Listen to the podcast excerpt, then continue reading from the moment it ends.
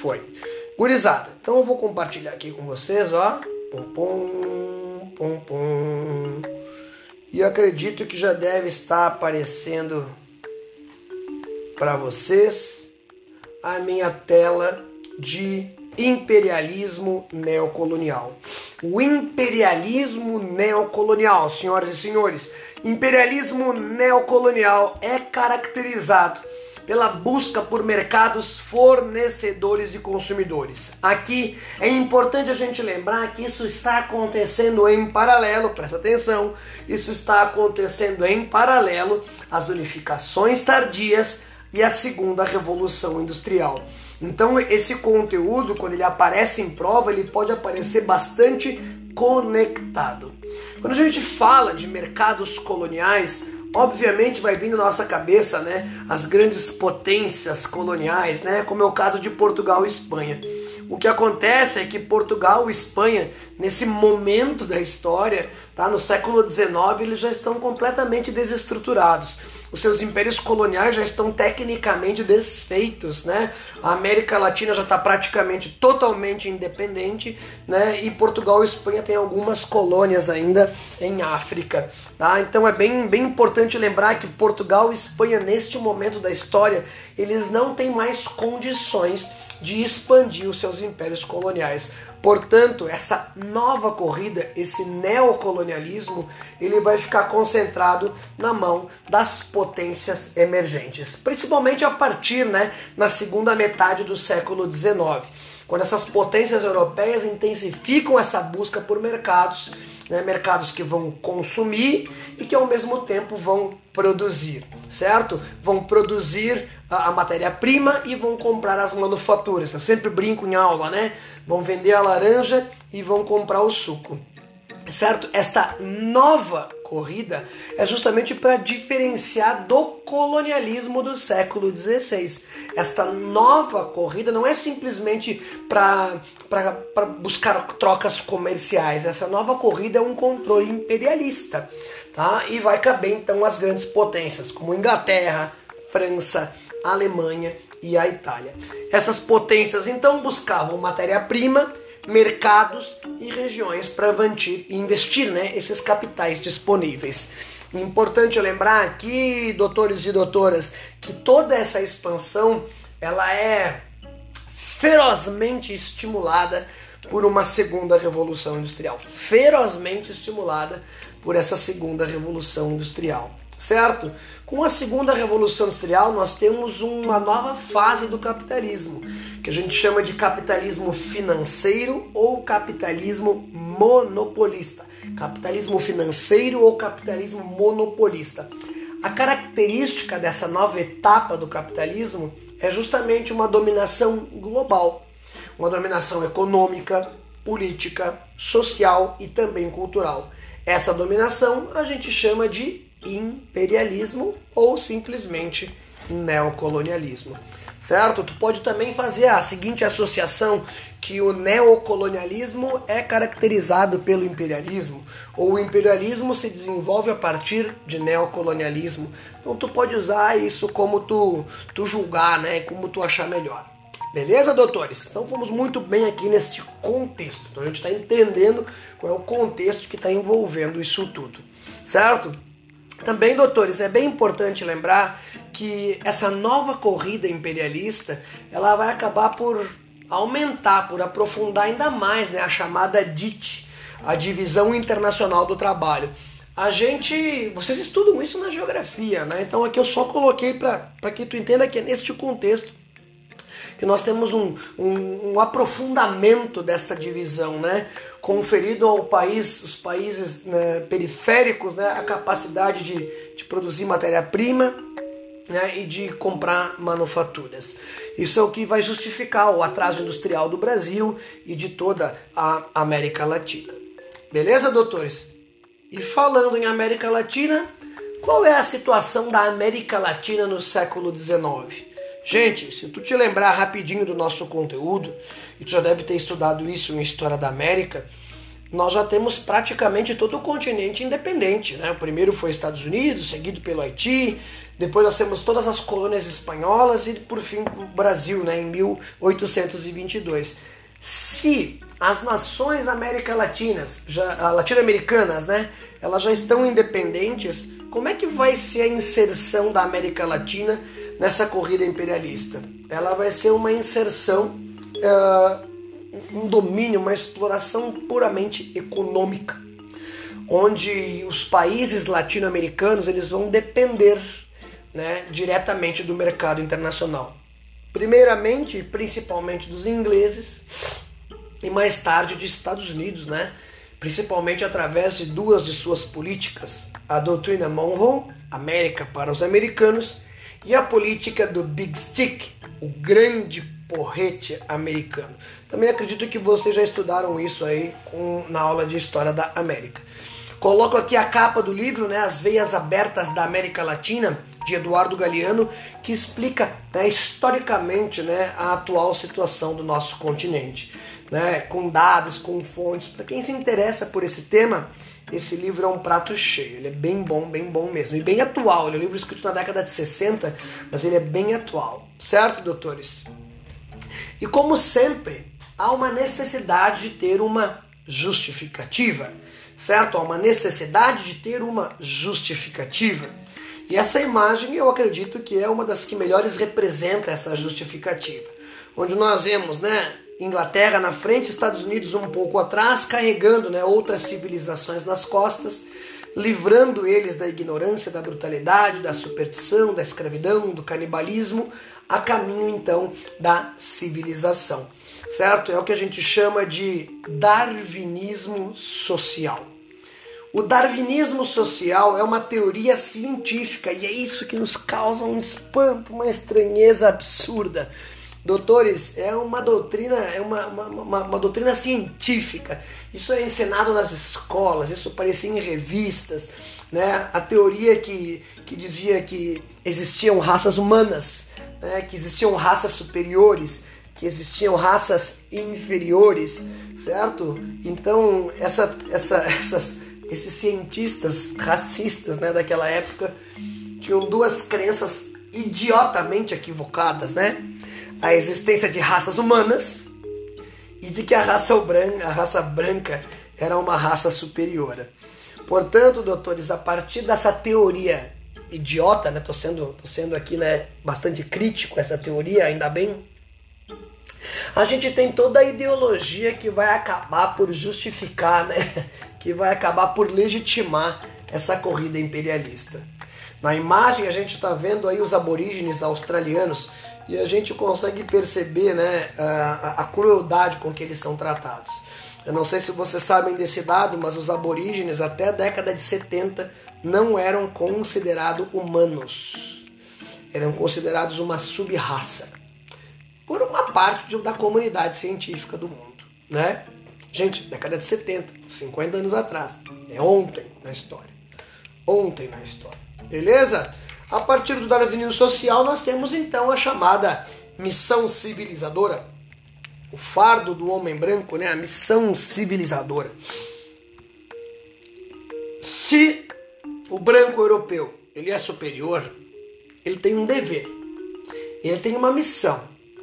A missão é de levar a civilização, de levar ao progresso a essas outras, uh, uh, essas outras raças considerados inferiores ou incivilizados. Por quê? Porque se são inferiores ou incivilizados, eles não têm condições de se desenvolver sozinhos. Portanto, assim, estaria justificado o controle europeu sobre a África e sobre a Ásia. Como Kipling colocou na sua poesia, né? Assume o fardo do homem branco, enviai o melhor de vossos filhos, condenai os vossos filhos ao exílio, para que sejam servidores de seus cativos certo? Olha, olha a charge ali, a propaganda, ó. Pierce Soap, The White Man's Burden, né? Ou seja, tu só vai ter um bom costume, tu só vai ser civilizado se tu usar o sabão Pierce. Certo, doutores? Cara, fantástico, né? E a gente pode aqui fazer uma a gente pode aqui fazer uma uma conexão com o colonialismo, lembra? Lá no século XVI, que tinha uma justificativa ideológica um pouco diferente. Lembra? A expansão da fé católica.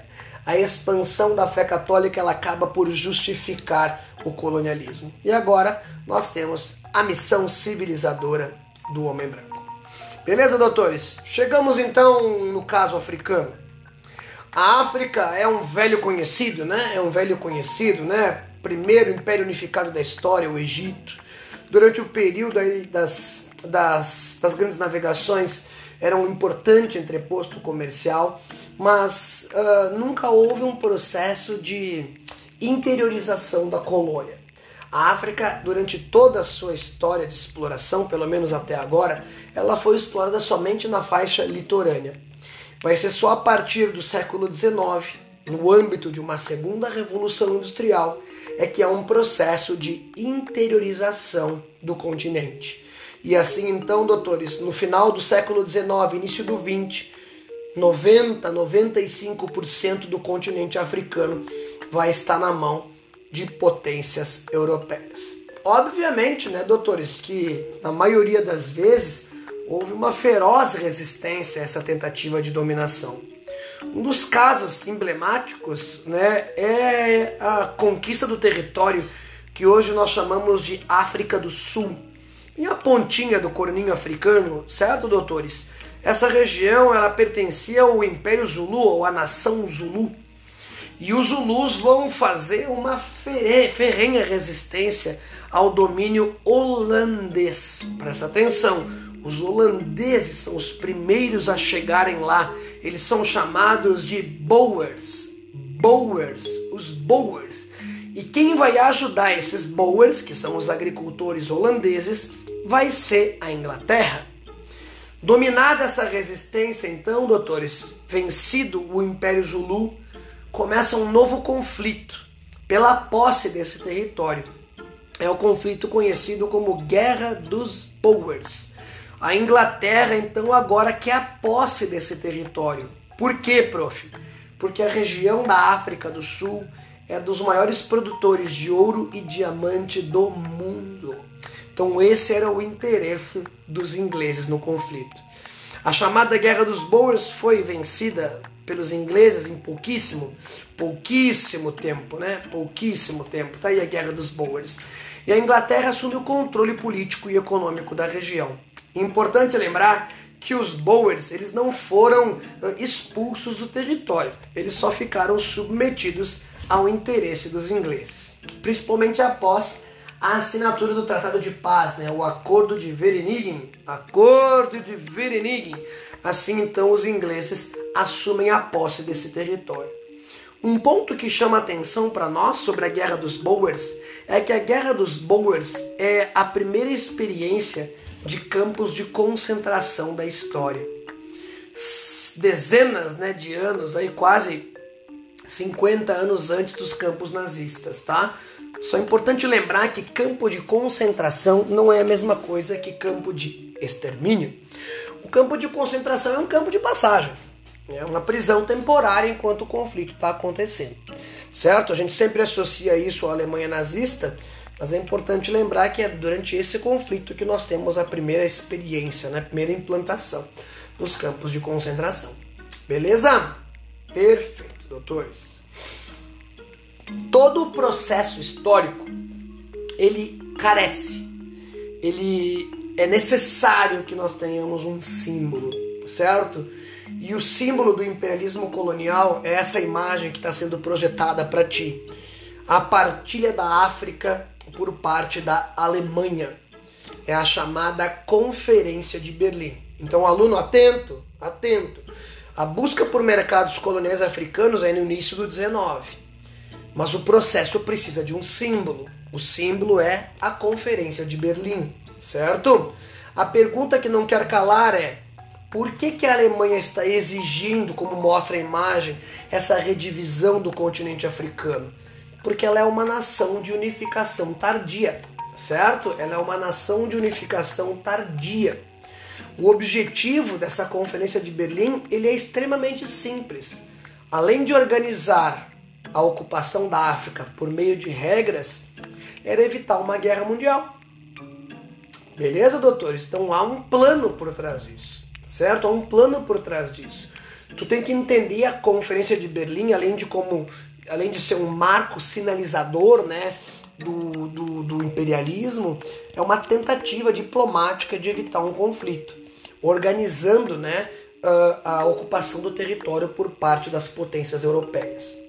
O que acontece, doutores, é que essa divisão não respeita absolutamente nada. Não respeitou a história, não respeitou relações étnicas locais, nem mesmo relações familiares. Foi um simplesmente corte, né? Eles botaram o mapa da África num mapa e fatiaram, que nem a Charge fala, do jeito que se faz um bolo. Eles colocaram no mesmo território tribos inimigas, separaram tribos amigas, e isso explica a atual situação do continente africano, que é mergulhado em guerras civis intermináveis. Porque quando essas nações conquistam a sua independência, os grupos originários daquele território começam a disputar o poder, buscando como justificativa uma história secular, uma história milenar que é, que é real, que é válida. E num contexto de Guerra Fria, isso é alimentado pela indústria médica. Certo? Nunca, isso nunca vai acabar, senhoras e senhores. Se tu quiser entender um pouco da situação da África, tu precisa ter essa referência, a Conferência de Berlim. Beleza? Aqui, ó. Objetivo: garantir um mercado fornecedor de matérias-primas, consumidores de manufaturas, uma mão de obra barata, exportação de capital e eu quero que tu sublinhe isso, aliviar tensões sociais na Europa, estimulando a imigração. Aluno atento, com o teu prof. Se eu estou vivendo uma época de segunda revolução industrial, não seria interessante eu ter muita gente no meu país? Claro, isso é mão de obra em abundância. Perfeito, doutores? É mão de obra em abundância. O que o que está acontecendo então na Europa que eles estão estimulando essas imigrações? São as doutrinas sociais, são o socialismo e o anarquismo que estão então unindo essas classes operárias, essas classes trabalhadoras. Então, para evitar que esse ideal anarco-socialista se espalhe, há um estímulo por parte desses governos para a imigração. Beleza, doutores? Pronto? Então acho que ficou claro e entendível como é que se deu a divisão do território africano. Perfeito? Aqui nesse mapa tu consegue ver aí como é que ficou mais ou menos a divisão, né? Até o século final do 19. Nossa, prof, a França ficou bem grande, né? Não, gente, aquilo ali é o Saara. é um desertão, tá? Não tem nada ali. Beleza? É só uma impressão de que o território é grande. Certo? Aqui são outras nações que vão dominar esses territórios, certo? Não são as únicas, mas são as principais. Beleza pura então, gurizada. Tá aí o mapinha para olhar com atenção depois em casa. E saindo então da, da África, a gente vai para o continente asiático. A Ásia também, né, doutores? Dispensa qualquer apresentação, né? É uma velha conhecida de todo mundo. A Ásia, a Ásia ela, ela é conhecida desde a época da, do renascimento comercial e do renascimento urbano, né? Onde através das rotas mediterrâneas chegava na Europa aí uma grande quantidade de especiarias, né? Principalmente as que vinham da Índia. Lembra que é isso que vai acabar por estimular, né? As navegações para chegar um, um caminho alternativo a esse rico e próspero comércio de especiarias certo? Essa região do continente asiático, né, ali no Mar Índico, no Oceano Índico, não Mar Índico, muita gente, o que permite salários muito baixos, né, e uma produção muito baixa. Só tu vê a situação da China hoje, né, uma mão de obra extremamente barata porque tem muita gente. E os maiores, né, o maior controlador desse território são, são os ingleses, né? Os ingleses são os que vão exercer maior influência, né, vão dividir isso com um pouco de França, um pouco de Portugal, mas são principalmente os ingleses que comandam essa bagaça toda. A Ásia é um continente gigantesco, né? E ele vai pegar ali boa parte, né, fronteira com África, fronteira com, com Europa, né? E então a gente precisa entender esse fracionamento territorial. A região do Oriente Médio, por exemplo, é uma região que é rica em petróleo. Gente, até hoje, né, é uma região rica em petróleo. É só tu te lembrar a quantidade de guerras, de conflitos que existem até hoje, né? Agora recentemente Afeganistão, né? Então é um tema que pode aparecer para ti na tua prova, né? Essa questão do, do imperialismo europeu, né? Na região do Oriente Médio, do Oriente Próximo, certo? Uh, a Inglaterra vai controlar esse território, pelo menos até a Segunda Guerra Mundial, são os ingleses que detêm boa parte do controle ali no Oriente Médio, porque eles estão interessados no petróleo, né? Nós estamos falando de uma segunda revolução industrial, onde há, onde tem como característica, né, o uso de novas fontes de energia, de novas fontes de matérias-primas. Então nós temos o petróleo para se fazer combustível e também o petróleo como matéria-prima. Outra grande região da, da Ásia é a China, né? China também historicamente tem contato com o mundo desde a antiguidade, né? Chá, seda, porcelana eram produtos que tinham muito valor no mercado europeu. Só que, doutores, os chineses não são bobos, tá? Os chineses não são bobos, certo? Eles não aceitavam fazer troca, fazer escambo. Eles até faziam o comércio com a Europa, mas tudo deveria ser pago com ouro e prata. Portanto, as tentativas né, de buscar uma região fornecedora e consumidora não vai funcionar com a China, porque a China tem uma política econômica de portas fechadas e todos os seus produtos são vendidos com ouro e prata, certo? Não tem nada, nada na Europa que atraía os chineses. Armas, ferramentas, tecnologia, civilização, roupas, nada atrai os chineses. Portanto, no caso da China, certo? O comércio sempre era favorável aos chineses. Então também olha que interessante nós fizermos uma comparação com a atual China, né? Onde eles acabam por de maneira bastante agressiva influenciar a economia do mundo inteiro. Não é muito diferente do que está acontecendo aqui, certo? Acontece que para tentar uma aproximação, a Inglaterra vai fazer um jogo muito maquiavélico, um jogo muito sujo e vai então começar a traficar ópio para dentro da China. Ópio é uma droga, uma droga que é extraída da papoula. E a Índia e o Afeganistão são os maiores produtores da papoula e, consequentemente, do ópio. Como esses territórios eram controlados pelos ingleses, certo? É dali que eles vão tirar o ópio para vender isso na China. Só que, gente, é droga. Isso é ilegal. Os chineses não gostavam disso, certo? Aqui está, ó, os caras numa casa de ópio, ó, fumando um ópiozinho maroto. Certo? E assim então começam as chamadas guerras do ópio. O que acontece é que esse comércio ilegal de ópio desagrada a China. E a China vai tentar fazer a diplomacia funcionar. Ela vai solicitar uma audiência com a Rainha Vitória. E a Rainha Vitória vai ignorar completamente isso. E como o comércio de ópio continuou na região, vai ter então uma retaliação por parte dos chineses, que vão jogar as caixas com a droga no mar e vão até explodir alguns navios uh, trafic que traficavam né, uh, o ópio. Galera, não precisa ser muito esperto aqui, né?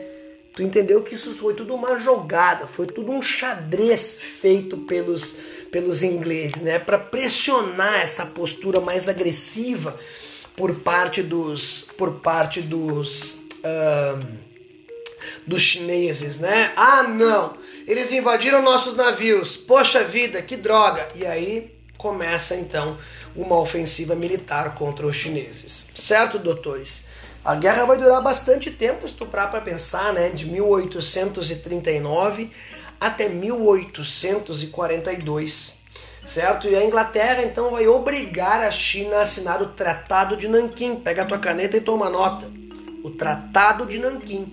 Ele é o evento que vai marcar então o fim dessa primeira guerra do ópio. E quando tu vê aqui o primeiro artigo desse tratado, fica tudo muito claro qual era o objetivo da Inglaterra. Tá aí, ó. Abertura de cinco portos à Inglaterra.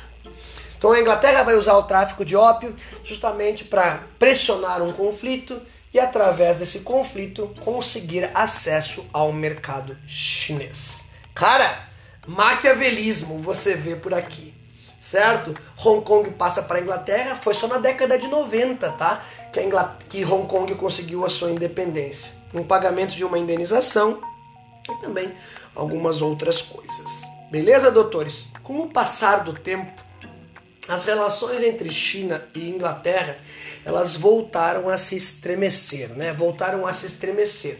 A China ela passou a não cumprir as cláusulas impostas pelo Tratado de Nanquim. Ela começou a fechar portos, ela começou a querer revistar os navios ingleses, ela começou a jogar caixas com drogas e com chás né, dentro do rio, né, em retaliação à Inglaterra.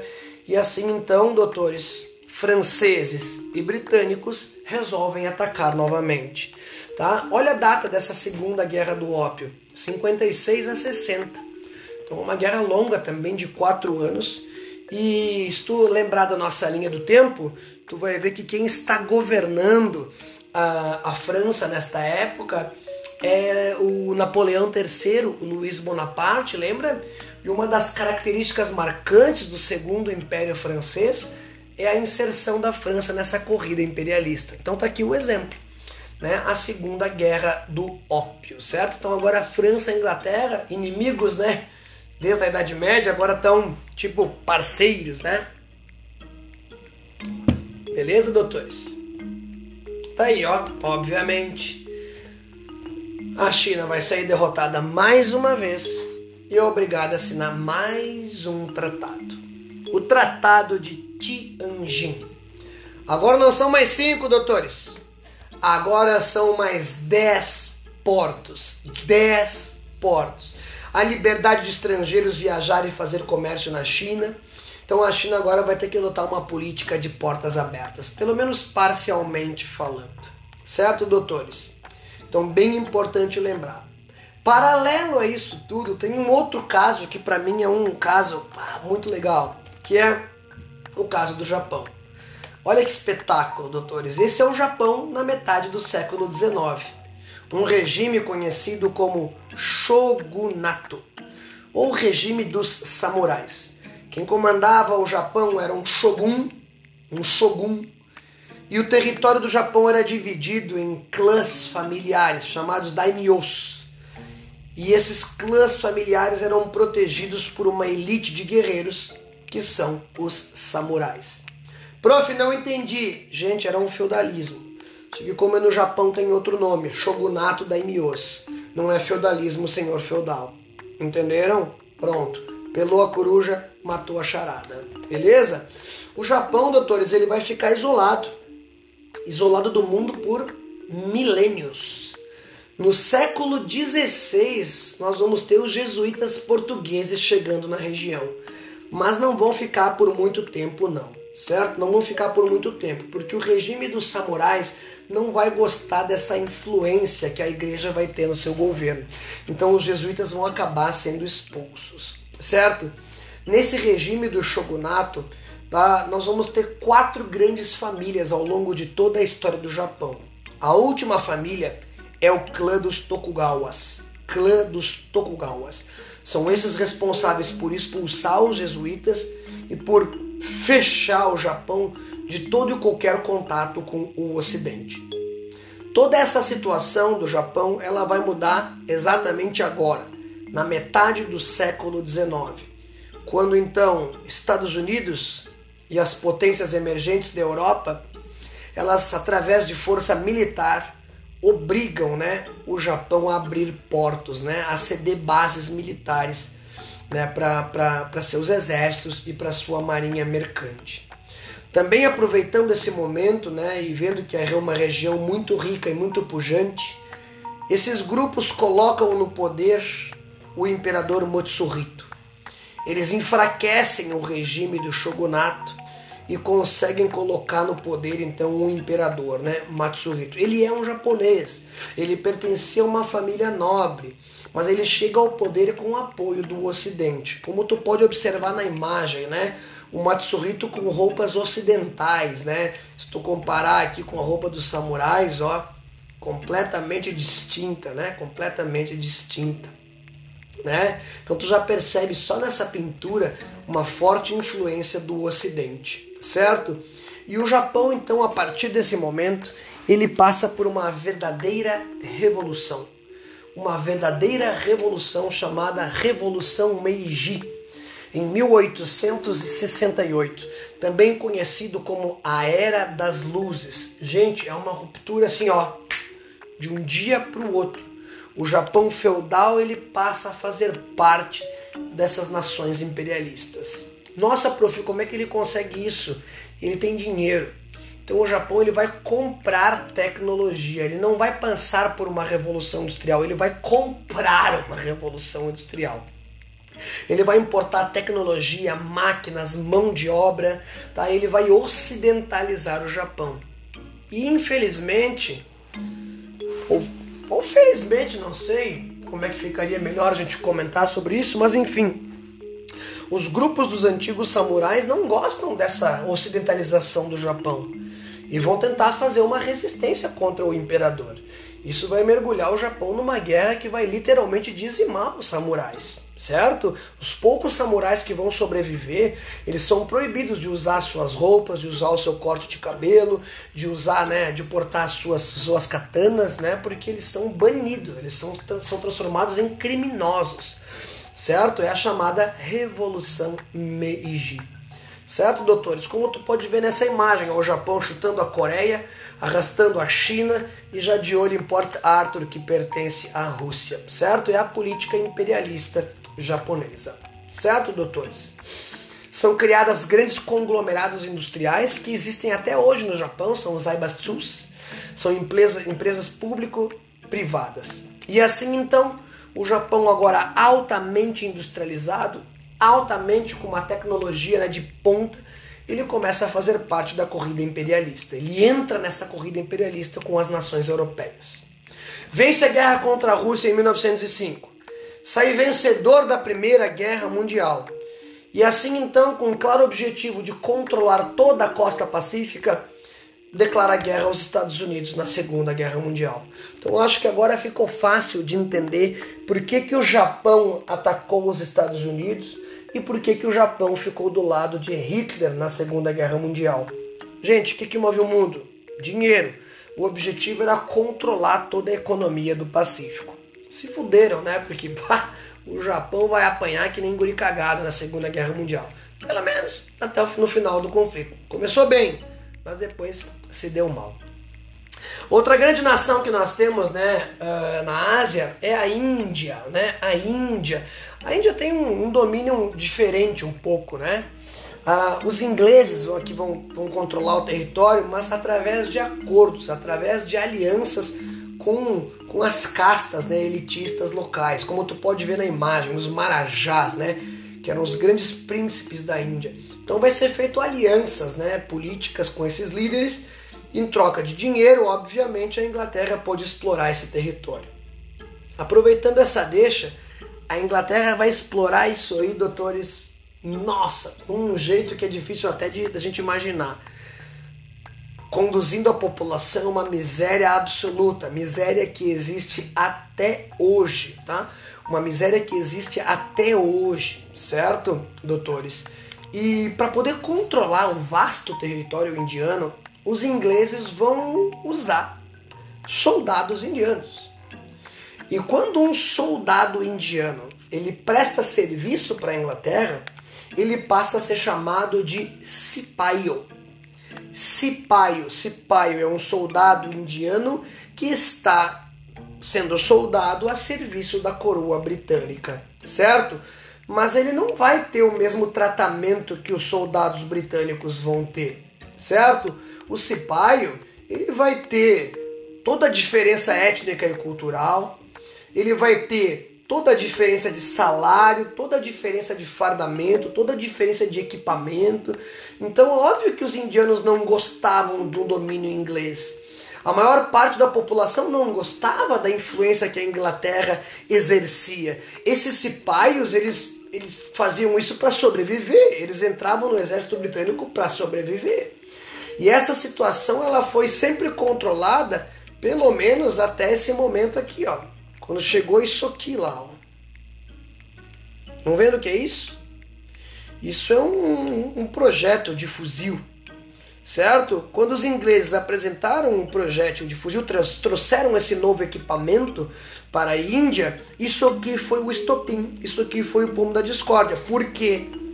Que para eu colocar esse projétil dentro dessa cápsula, naquela época eles usavam uma graxa, uma película que era feito de gordura bovina.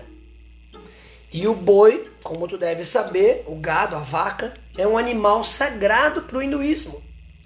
Então eu já tinha uma situação conflitosa, já tinha uma situação bastante ruim, e quando os ingleses apresentam um fuzil que vai ter um projétil que vai ser usado para matar indianos, que tem a gordura do seu animal sagrado, ó, isso foi a gota d'água.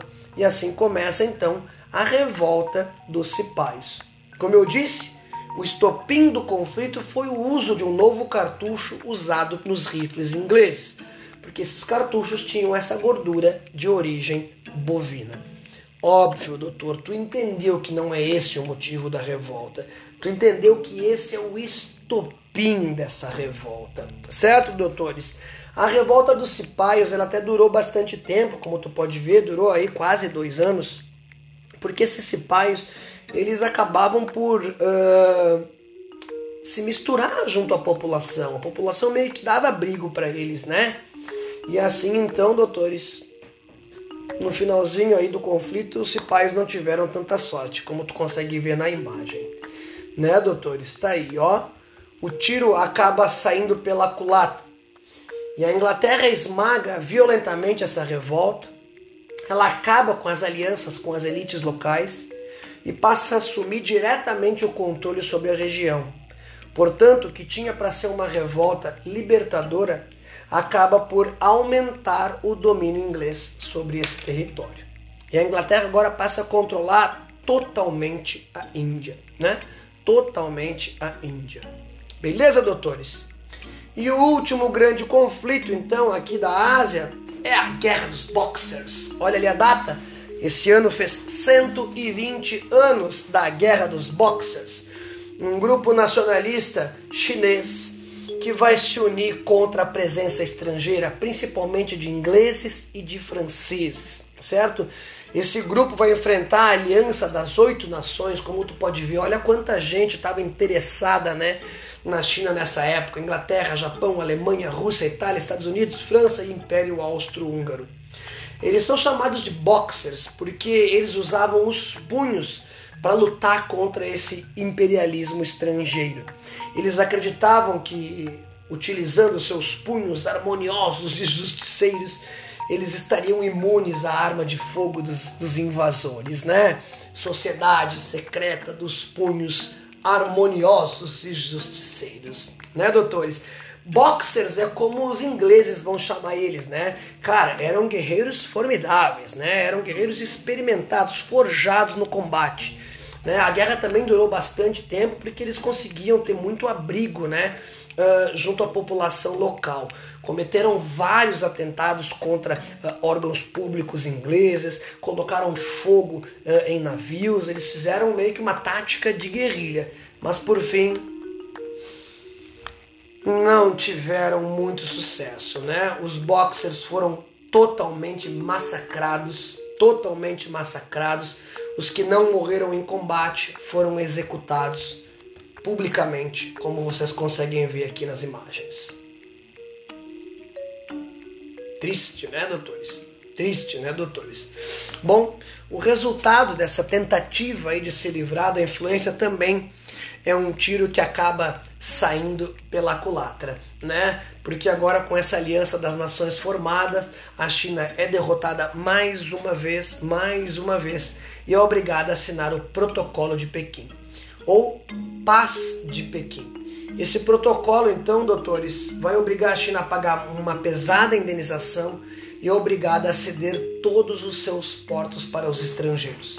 Já te dando um spoiler, isso vai acabar por alimentar o nacionalismo chinês e pouco tempo depois, 1905, 1910, já começam os movimentos que vão buscar a independência da China. Beleza? Fomos muito bem, doutores?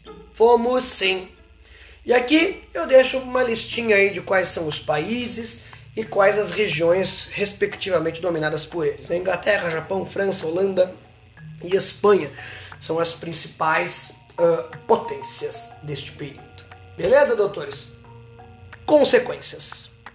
Para finalizar com chave de ouro esse nosso bate-papo sobre imperialismo, certo? A Inglaterra é elevada à categoria de grande potência mundial. A rainha Vitória, proclamada rainha da Índia também, é um período conhecido como Era Vitoriana. Aí que surge aquela expressão, né? O sol nunca se põe na Inglaterra, que a Inglaterra vai ter colônias em todos os cantos do planeta. Certo, doutores? Para garantir que esse império colonial inglês funcionasse, é criada a Comunidade Britânica de Nações. Essa comunidade britânica é uma aliança para garantir né, o intercâmbio comercial entre esses países que a Inglaterra dominava. Outra consequência, doutores, é a rivalidade entre as potências, né? principalmente pela, pelo surgimento, né, pela emergência da Alemanha como uma potência industrial. A união da França com a Inglaterra, né, para justamente tentar conter essa política agressiva por parte da uh, Alemanha. Certo, doutores? Então, Inglaterra elevada grande potência, a rivalidade entre as potências, a disputa por áreas comerciais. A economia liberal ela é completamente sufocada, né? Porque porque as empresas precisavam do apoio do Estado para conquistar mercados. Assim, então, né?